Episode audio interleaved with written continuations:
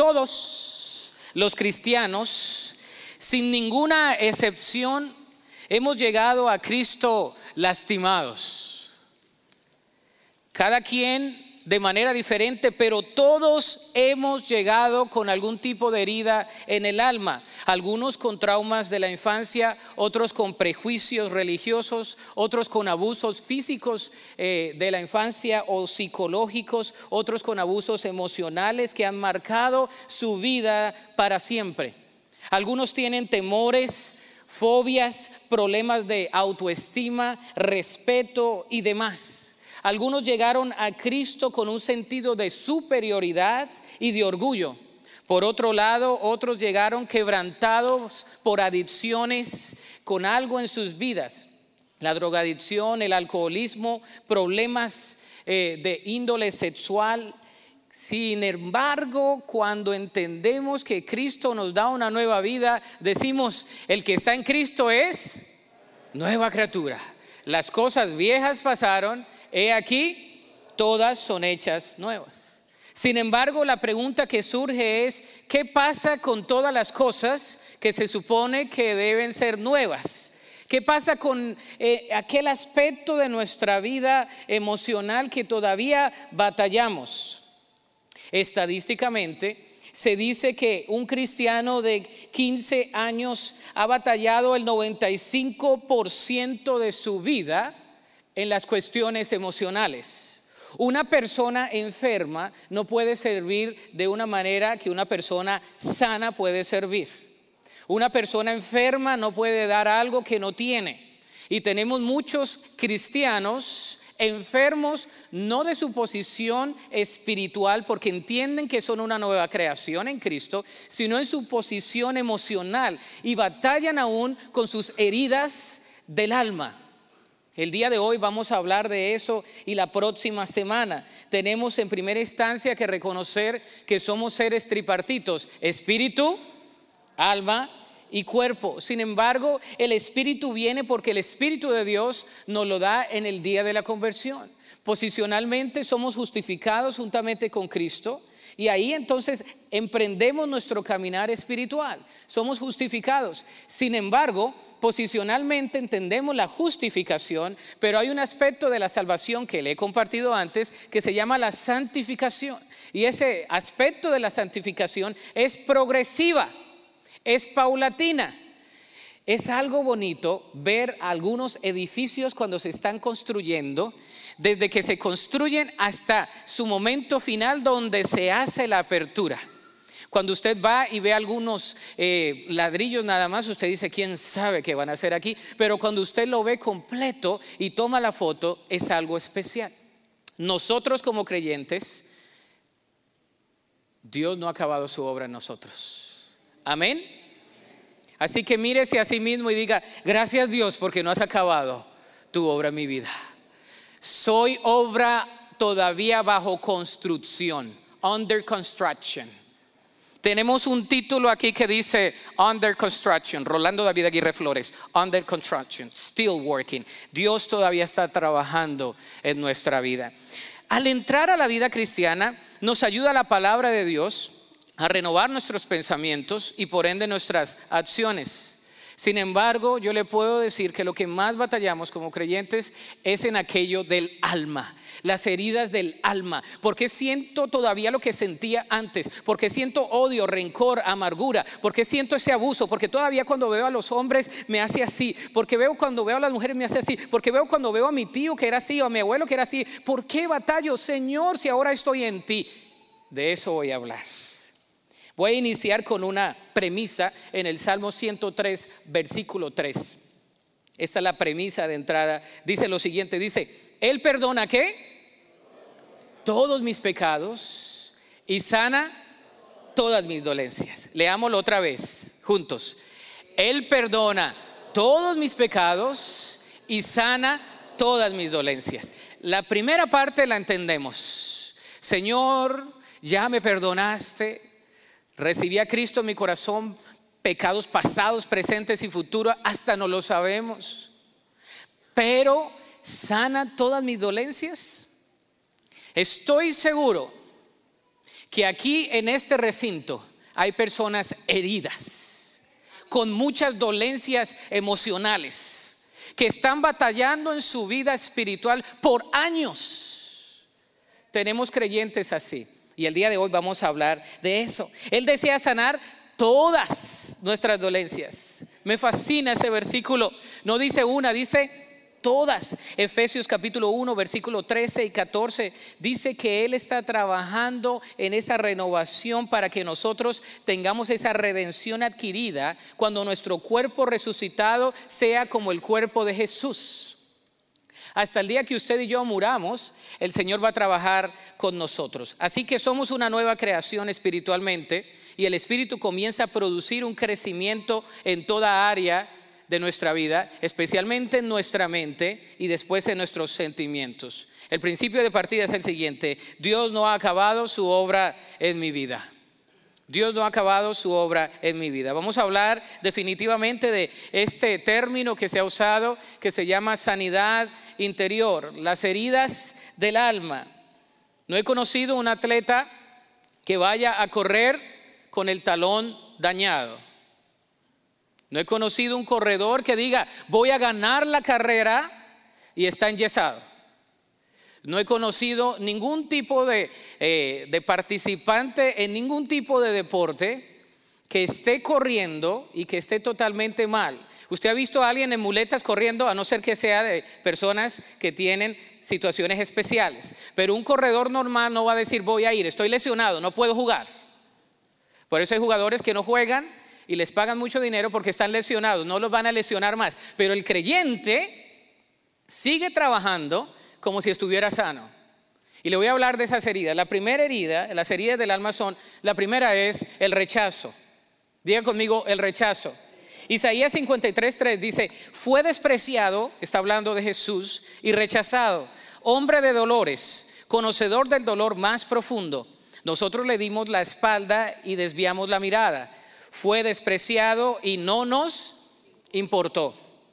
Es sin duda el rechazo la herida más común que sufrimos los seres humanos. Estadísticamente también se dice que de un 70 a un 95% de los seres humanos han experimentado rechazo en su vida. Nuestro hermano Frank Hetman, ¿verdad? Habla de que no ha visto a nadie en consejería que no haya tenido la herida del rechazo. Casi todos la hemos experimentado debido a la crueldad y debido al pecado que reina en el mundo, el rechazo. Jesús iba y fue rechazado. ¿Se acuerda la palabra de Dios? El profeta Isaías, lo acabamos de leer, presenta al Mesías como una persona rechazada, que iba a venir a un mundo al cual iba a salvar, pero un mundo que no le iba a recibir. Antes de que él naciera ya había sido en cierta instancia rechazado.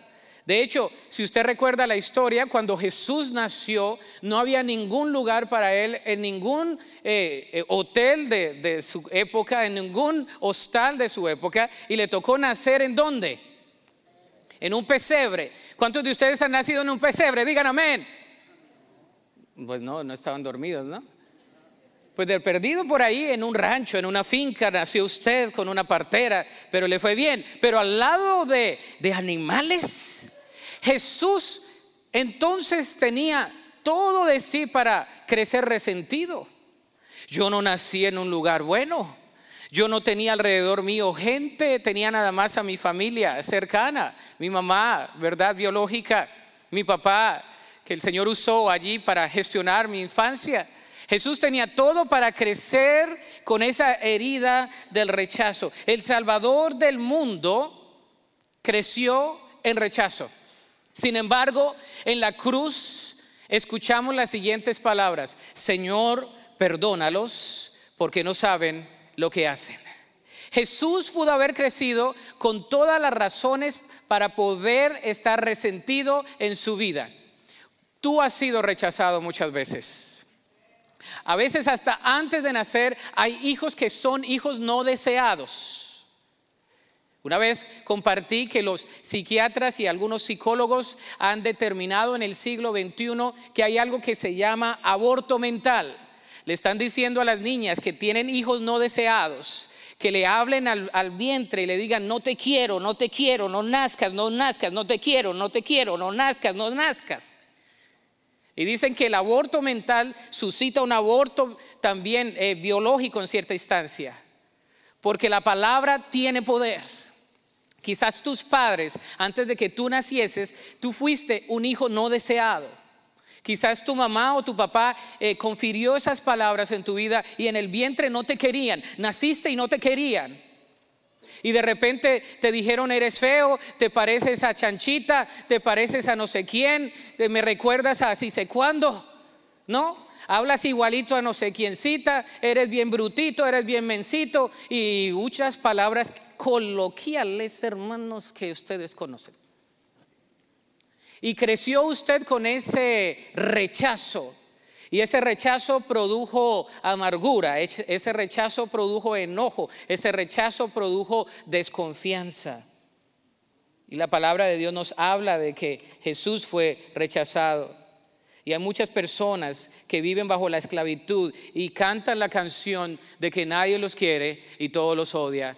¿Se acuerdan? Mejor me como un qué? Un gusanito le corto la cabeza, como dice, le saco lo de adentro, qué rico gusanito, ¿no? Así crecemos muchas veces. Nadie me quiere fui rechazado. Jesús, el Salvador del mundo, rechazado y despreciado por todos los hombres. La esfera eh, espiritual y humana combinada convergen en ese momento. Cuando Jesús nace, nace en rechazo. Sin embargo, sus palabras nunca fueron de rechazo. Así que no hay excusa para nosotros. Segunda herida, la traición la herida de la traición. Salmo 41, 9. Hasta mi mejor amigo en quien tenía plena confianza, quien compartía mi comida, se ha puesto en mi contra. La traición es conocida como la falta que comete una persona que no es fiel y no es firme en sus ideas o no cumple sus palabras. Esa es la definición. Es una violación a la fidelidad y a la lealtad de vida es no tener valores e ir en contra de los valores de otra persona. La Biblia nos habla mucho, en pocas palabras, de lo que es sentirse traicionado. Este salmo nos lo menciona proféticamente de Cristo, pero en Mateo 26 del 46 al 50, fíjese, está ahí en la pantalla, el Señor Jesús experimentó la traición de primera mano. Dice, levantaos, vamos, ved, se acerca el que me entrega. ¿Se acuerda? Mientras Jesús hablaba, llegó quién? Porque dice así como calladito, Judas. Judas, uno de los doce discípulos, junto con una multitud de hombres armados con qué? Con espadas y palos. Los habían enviado los principales sacerdotes y los ancianos del pueblo. El traidor Judas había acordado con ellos una señal. Sabrán a cuál arrestar cuando lo salude con qué? Con un beso. Entonces Judas fue directamente a Jesús. Saludos, rabí. Exclamó y le dio qué? El beso. Jesús dijo, amigo mío, adelante, haz lo que viniste a hacer. Entonces los otros agarraron a Jesús y lo arrestaron. Uno de los colaboradores más íntimos que le conocía a Jesús y había visto sus prodigios y cómo había cuidado de él, en estos momentos le da un beso y lo traiciona. La traición es producida por el egoísmo en cada uno de nosotros, al querer afectar a otros. Parece ser que la lealtad se ha perdido en nuestros días, pero la historia de hace más de dos mil años se repite. La traición regularmente viene de personas en las cuales hemos depositado nuestra confianza. Por eso duele. Si no viniera de personas que hemos depositado nuestra confianza, entonces no dolería. Si es del conocido que usted vio en el HIV, ¿qué le va a doler a usted? Pero la traición le duele de una persona en la cual ha depositado su confianza. La traición produce desconfianza y resentimiento hacia los demás. Cuando una persona ha sido traicionada, es una persona desconfiada. Por eso hay los dichos, más desconfiada que mi abuelita, dicen en mi país, ¿no? que las abuelitas se metían todo por aquí, no sé dónde, desconfiados, ¿no? Es que yo no confío en nadie. ¿Para qué confiar en la gente si siempre lo traicionan, le queda mal? Y aquí Judas le da un abrazo y le da un pico, como dicen, un beso así. Y por detrás le está haciendo así con el cuchillito a Jesús. ¿Cuántas veces te ha pasado eso? No levante la mano, que yo sé que estos temas son duros. Estamos hablando en familia. Estos temas, son duros. La persona te, te hace la carita amable, te da el abrazo y por detrás cuando te vas dice, uy, qué gorda está. Ha ganado muchos kilos, ¿no?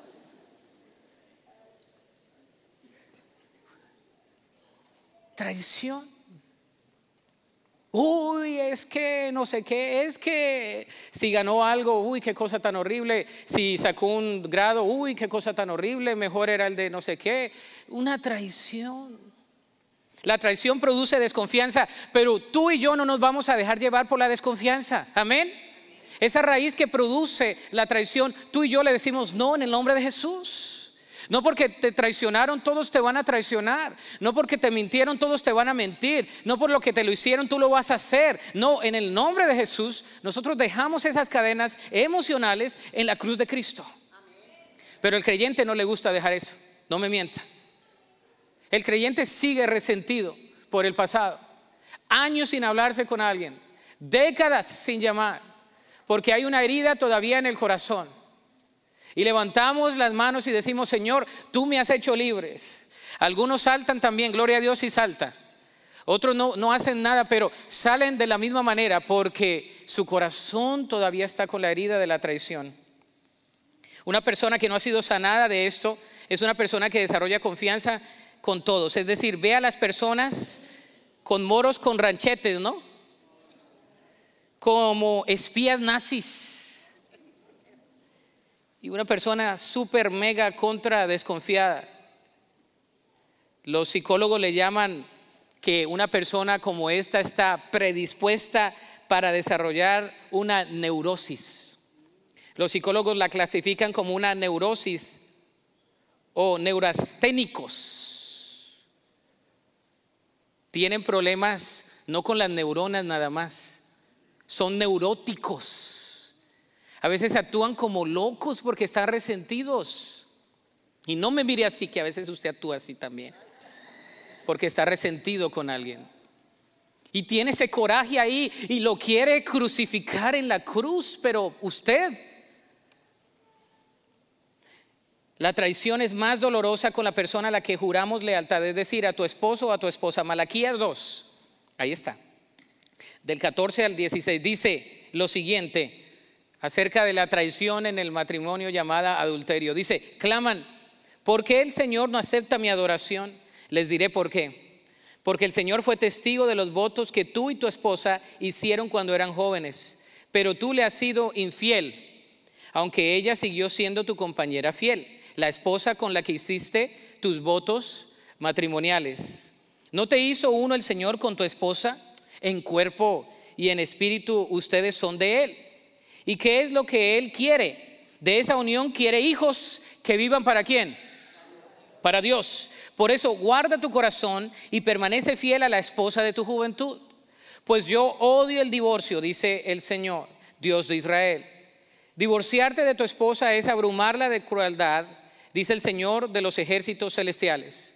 Por eso guarda tu corazón y no le seas infiel a tu esposa este pasaje podría ser otro sermón. Simplemente quiero denotar que es más fuerte la traición cuando viene de los votos nupciales. Le hablo como consejero porque he visto a muchas parejas en mi oficina, muchas parejas, bastantes. Y cuando hay una herida de la traición, es muy difícil sanar, a no ser que el Espíritu Santo sane esa herida. Usted se vuelve desconfiado, desconfiada. Usted ya no puede nada con su esposo. Está totalmente creando una neurosis y está desconfiando de todo. Está haciendo cuadros mentales En todo momento se está imaginando que está con el otro, que está con, la otra, que saludó a no sé quién cita, que pasó no sé quién cita y que se fue. Va usted a cualquier lugar y no puede estar bien porque no ha sanado la herida de la traición. Y el Señor el día de hoy quiere quitar esa herida y quiere sanarla porque en la cruz el Señor ya pagó por esa herida. Amén. Y si tú le has dado una oportunidad a tu esposo o a tu esposa, hay que dejarlo en la cruz de Cristo. Y no hay que permitir que esa herida mine, dañe, lacere el matrimonio. Amén. Y si tú has pasado por un divorcio y el Señor te ha restaurado, gloria a Dios. No estoy aquí en ningún momento para condenar. La palabra lo que dice es, Él es un Dios de gracia y de verdad. Pero no vivas en la esclavitud de condenación, dejando que la amargura y el odio esté teniendo ahí todavía eh, conducto eh, regular de las cosas, que esté conduciendo tu vida. Quita esa amargura, entrégasela al Señor. No puedes vivir en esclavitud. Dios no quiere que vivamos heridos. Dios quiere sanarnos a todos. Y no es la posición espiritual. Le puedo meter las doctrinas espirituales, los versículos de la Biblia. Usted puede ir a todos los discipulados, a todos los encuentros, reencuentros, reencauche, lo que sea, avivamiento. Pero si usted no deja sus emociones al Señor y las heridas emocionales, le aseguro que va a seguir muchos años así, en esa esclavitud. Y Dios lo quiere liberar hoy. Hoy. Qué bueno es caminar en libertad. Amén. ¿Sabe? Cuando usted camina en libertad, qué bendiciones. La herida de la traición es una de las heridas más fuertes. Y muchos dicen no ser sanados de ella. El Señor Jesús puede sanar esa herida. Tercera herida, la herida del abuso. Se dice que hay ciertos tipos generales de abuso, el abuso físico, el abuso emocional, el abuso mental y el abuso espiritual. El abuso también es una gran herida. Casi siempre el abuso físico o sexual ocurre, se da entre una persona que ejerce autoridad sobre otra Lastimosamente en nuestras familias latinoamericanas, el padrastro, el tío, el primo mayor, el instructor, aquel que usted cuidaba o que cuidaba a su hijo, muchas veces le pasó algo allí y hubo un abuso. Somos familia, lo tengo que, que decir en la iglesia. Y hay tantos problemas con una persona que ha sido abusada físicamente. Tiene problemas en la adultez con muchas fobias, fobia social, tiene problemas en relacionarse con otros, tiene problemas en el matrimonio luego. Tiene problemas íntimos en la intimidad porque su esposo está mal y usted está mal y él, está frustrado y usted está frustrada. El abuso general se produce de cuatro áreas principales. Lo primero, el primer abuso de un lenguaje grosero. Así que cuide esto. El abuso en general proviene de cuatro áreas principales. La primera, la tengo ahí en la pantalla, un lenguaje grosero cuando eras niño. Un lenguaje grosero cuando eras niña. Proverbios 18, 21 dice, la lengua puede traer vida o muerte. Los que hablan mucho cosecharán las consecuencias. Si tú has crecido en un ambiente grosero en la infancia, te criaron a punta de groserías, tienes una herida en tu corazón. Hay personas que vienen a Cristo y no entienden por qué tienen tantas heridas. Y muchas veces la palabra que ellos han recibido desde chicos no ha sido una buena palabra. La vida y la muerte están en las palabras de tu boca. La vida tiene poder y tiene mucha profundidad en tus palabras. De hecho, Dios hizo todo con el poder de su palabra. Y cuando te confieren una palabra, aunque sea chico, y Dios te quiera, Él te ha perdonado ya, tú sigues batallando emocionalmente. Le digo, el problema no es del Señor ni de la posición que tenemos en Cristo, el problema es emocional. El problema es que no entendemos por qué. Primera de Pedro 3:10 dice, pues las escrituras dicen, si quieres disfrutar de la vida y ver muchos días felices, refrena tu lengua de qué? De hablar el mal y tus labios de decir mentiras. Cuidado con lo que hablamos. Cuidado con un lenguaje grosero de la infancia. O creciste así. No voy a decir quién creció así, pero algunos crecieron con de 10 palabras, 8 eran horribles. ¿No? Convocaban a todo mundo, recordaban el 10 de mayo y toda la cuestión allí, cada rato. Y llega Cristo usted Y como cuando estoy yo una vez con un hermano, vamos a hacer una visita y de repente algo nos pasa y se cae algo en su pie y se le sale una palabrota de estas. Y me dice, pastor, perdón, pero no quiero mentir. De repente se me sale una que otra palabra. Le digo, gracias por no ser hipócrita. Voy a orar por ti. Me gusta que hayas dicho eso aquí, pero qué bueno que no lo hiciste al frente de la gente. El Señor sigue trabajando en tu vida, porque así creciste tienes un paradigma mental, tienes, tienes problemas de la infancia, así creciste y es difícil sacar eso. Yo te entiendo, pero Dios te puede sanar. Amén. Dios te puede sanar. No, es que así soy, es que así me quieren, así me tienen que querer. Gloria a Dios, aleluya. Con mis palabras y sin mis palabras y con mis hechos y sin mis hechos. Y hasta ponemos la voz así, los ademanes y hacemos todo. El Señor me ama así como soy. Sí, pero el Señor quiere transformar tu vocabulario. El Señor quiere que tus labios profesen verdad. El Señor quiere que tus labios profesen vida y que no profesen muerte. ¿Quieres vivir más? Habla mejor. Punto. Santiago 3, me fascina Santiaguito. Dice que la lengua es como el timoncito que, ¿verdad? Que dirige toda la nave y es como un fuego. Ahí está. Vamos a ver lo que dice la palabra de Dios. En las parejas se ve mucho, ¿no?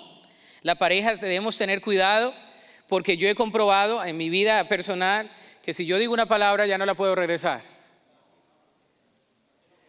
Estadísticamente dice que una palabra que hiere queda naturalmente si no se perdona hasta 10 años doliendo de una manera profunda, acarreando problemas de resentimiento, amargura y desatención entre la pareja. ¿10 años? Ay, no. Es que me dijiste en 1979, en plena luna de miel, me dijiste esto, esto, esto, esto, esto y aquello. Y como pasaron años, ya le echó usted crema, salsa a los tacos. Y se vino todo el resentimiento que se crearon todos esos años por una raíz, una herida de palabra. Tengamos cuidado con lo que decimos.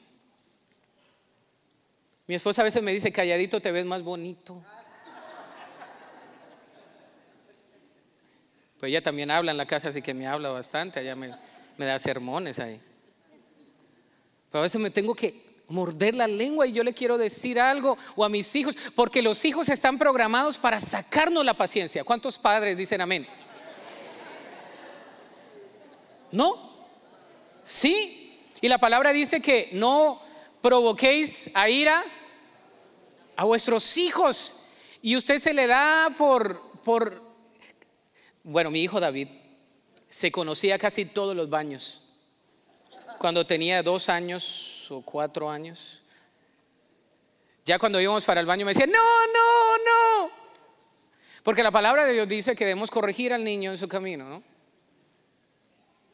Y entonces si había algo, ¿verdad? Yo le decía, vamos a ir al baño. No iba a ser el espectáculo al frente del Chuck E. Cheese, pero, pero vamos al baño. Ya cuando le decía, vamos a ir al baño, no, no, ¿cómo que no? Vámonos. Y llegaba al baño y una vez llegué al baño de Chuck E. Cheese, ¿verdad? Estamos en una fiestica, llegamos al baño del Chuck E. Cheese. Y está el niño a lo que da, ¿no? Estaba como a los tres años que están en ese, en ese momento de exploración de la autoridad. ¿Quién es mi autoridad? ¿Cómo lo puedo desafiar? Todo eso. Estoy yo en el baño con él. Le digo, David, ¿sabes lo que hiciste? Y lo siento así. Y estoy yo un poquito alterado, ¿no? El colombiano en mí se me salió, hermanos y comienzo a hablar, pero ¿qué tienes? ¿Cómo se te ocurre hacer eso? ¿Le tiraste? No sé qué. Y de repente del baño sale una persona tan espiritual,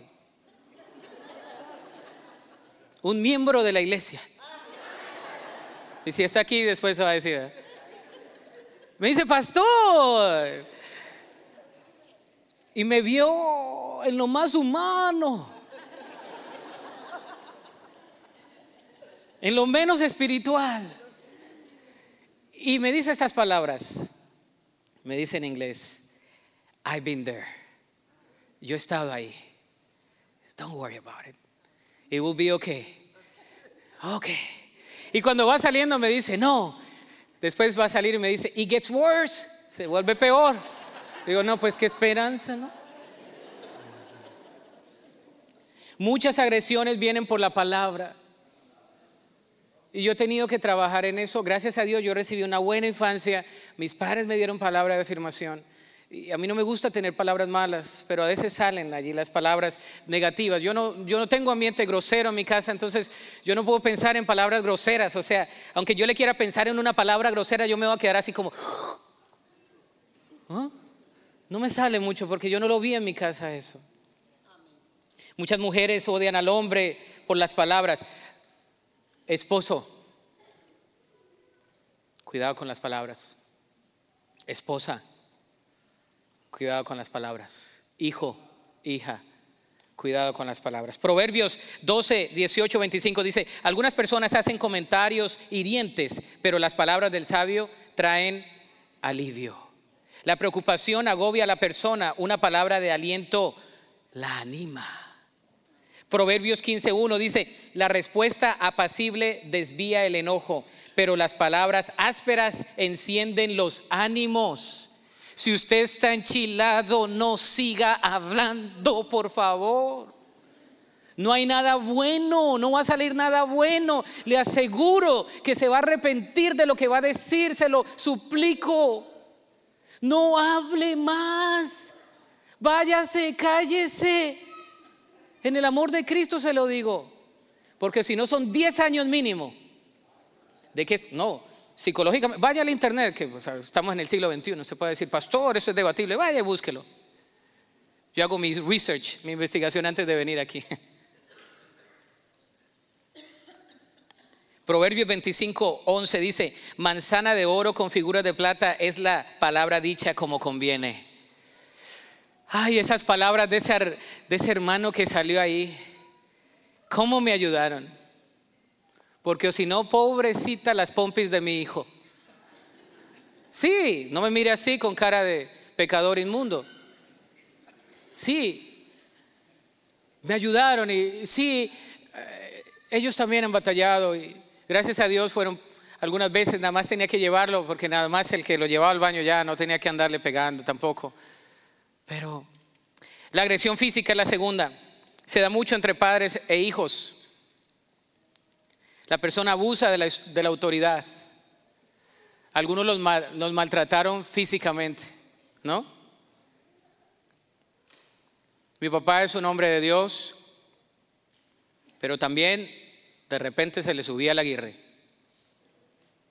Y yo recuerdo una vez que dejé a mi hermana en el colegio y ya no la volví a dejar. No le cuento lo que pasa. Recuerdo ese latigazo, es más, lo recuerdo y ya no me duele porque ya lo perdoné. Porque perdonar es recordar sin dolor. Pero a veces hay agresión física. ¿De qué sirve al hombre que ganase el mundo y perdiere su propia alma? Dice la Biblia.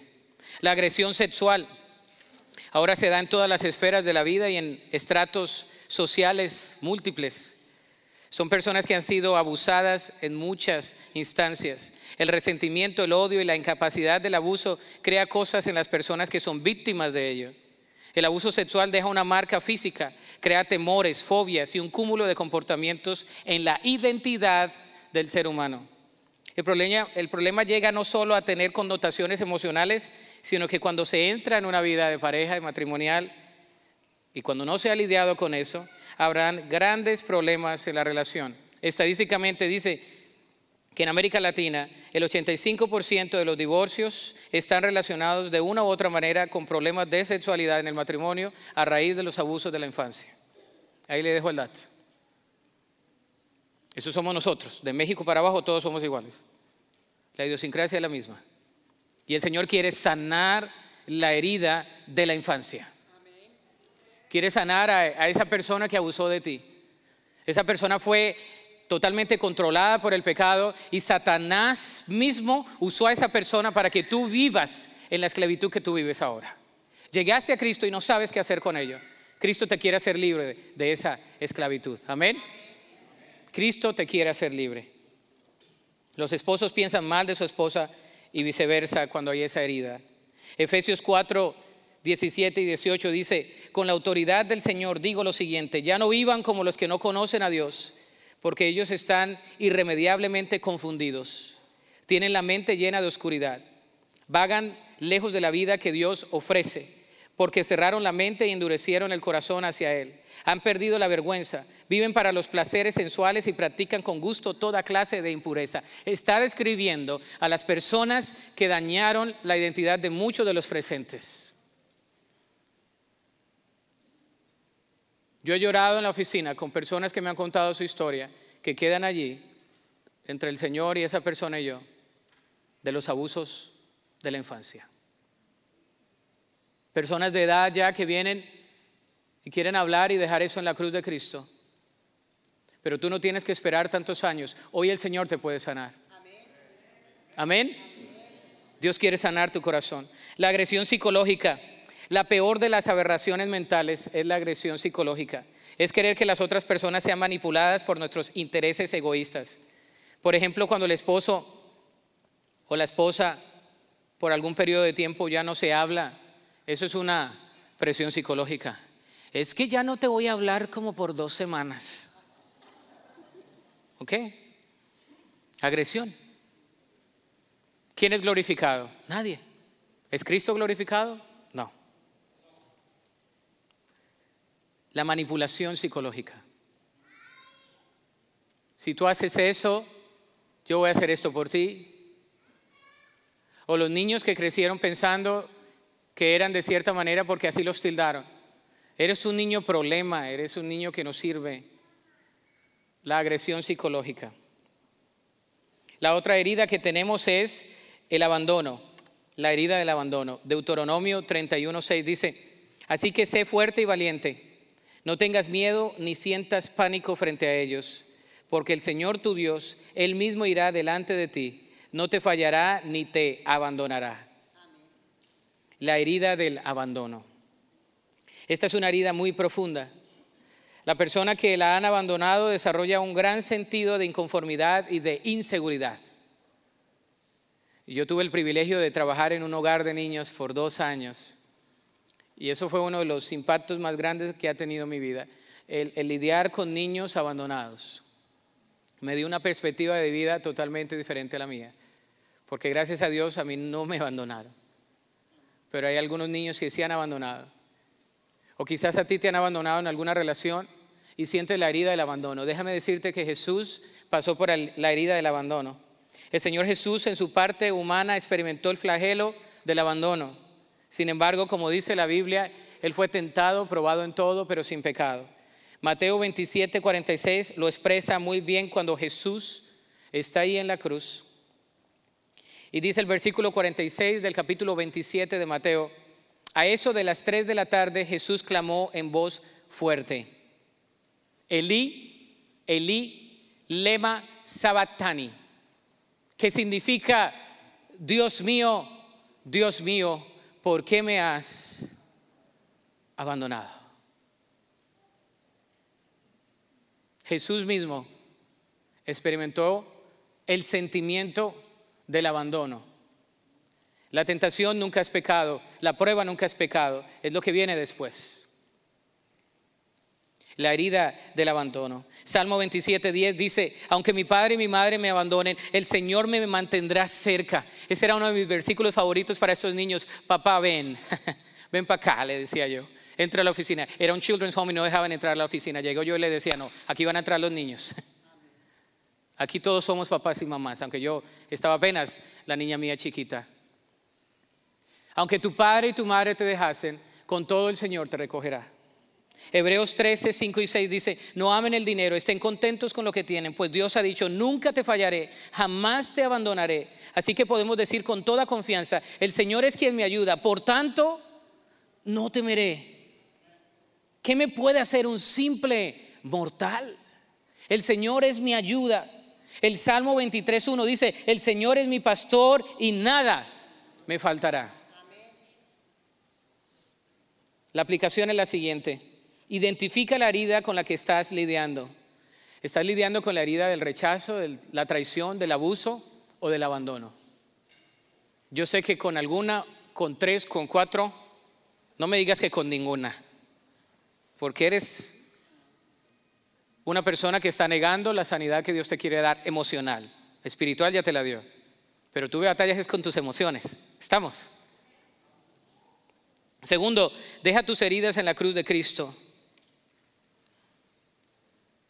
Y tercero, ora simplemente de esta manera, Señor, comienza a sanar mi alma. Ponte sobre tus pies en esta tarde.